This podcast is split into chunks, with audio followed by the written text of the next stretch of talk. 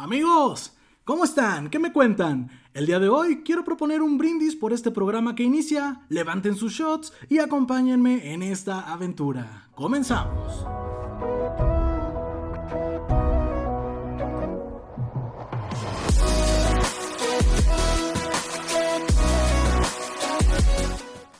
Muy buenas tardes tengan todos ustedes, yo soy el Ponrock y en este momento nos encontramos grabando desde nuestra amada Ciudad de México.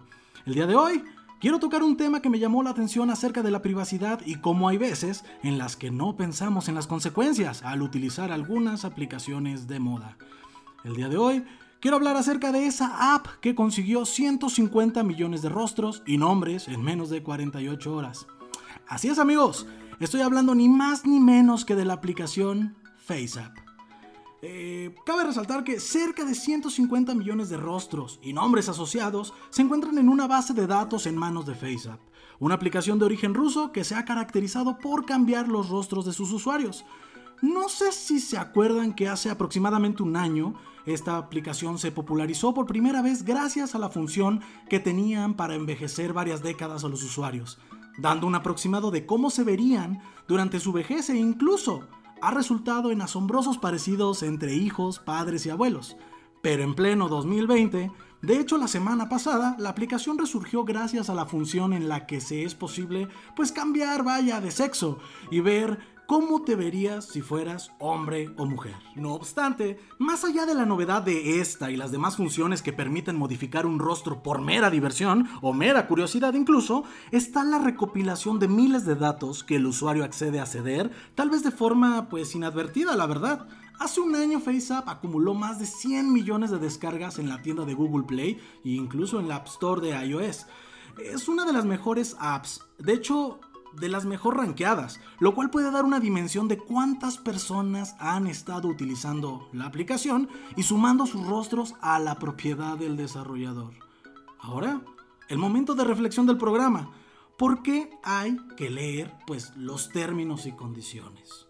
Si bien Wireless Lab, que es la empresa desarrolladora, indica en los términos y condiciones de la aplicación que el contenido del usuario sigue siendo propiedad del usuario, es decir, pues las fotografías que se toman, bla bla bla, como otras plataformas tienen una licencia que el usuario vaya acepta de uso ilimitado de ese contenido, mismo que sus aliados pueden aprovechar.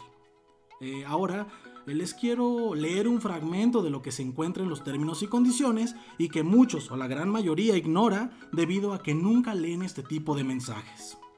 Y dice así, usted le otorga a FaceApp una licencia perpetua, irrevocable, no exclusiva, sin regalías en todo el mundo, totalmente pagada y con una sublicencia transferible para usar, reproducir, modificar, adaptar, publicar, traducir, crear trabajos derivados, distribuir, mostrar públicamente y mostrar su contenido del usuario y cualquier nombre, nombre de usuario o similares provistos en relación a su contenido de usuario en todos los formatos y canales ahora conocidos o desarrollados posteriormente sin ninguna compensación para usted. Amigos, aquí es donde se tienen que servir otro shotcito, ya que les diré lo que quiere decir esto. Vaya, en términos simples, los términos de uso de FaceApp le dan la oportunidad a Wireless Lab de poder aprovechar toda la información y fotografías que te has tomado y reutilizarlas a su mera conveniencia, sin requerir tu permiso o pagarte algún tipo de regalía. Hasta el momento, FaceApp aparentemente no ha realizado ningún mal uso con la información de los millones que han descargado su aplicación. Sin embargo, esto deja la puerta abierta a que la app y Wireless Lab opten por aprovechar tales datos para el desarrollo de algoritmos de reconocimiento facial, por mencionar el ejemplo que la mayoría de los expertos de, eh, pues en ciberseguridad han mencionado que probablemente ocurra y que la mayoría de la, de la población pues no lo sepa. Así que fuera en el 2019 o ahora en el 2020, lo cierto es que mientras la aplicación siga en uso, esta base de datos seguirá siendo alimentada e incluso podríamos estar frente a una situación en la que la base de datos podría ser actualizada con más fotografías recientes de aquellos usuarios que anteriormente utilizaron ya el servicio.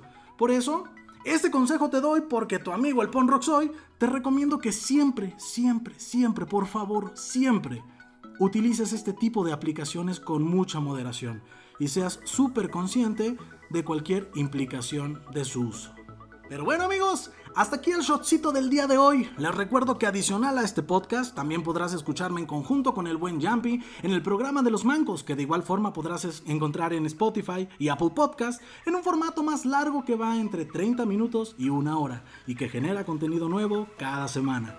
Así es que venga, dale al botón de seguir y suscríbete a este podcast desde tu plataforma favorita.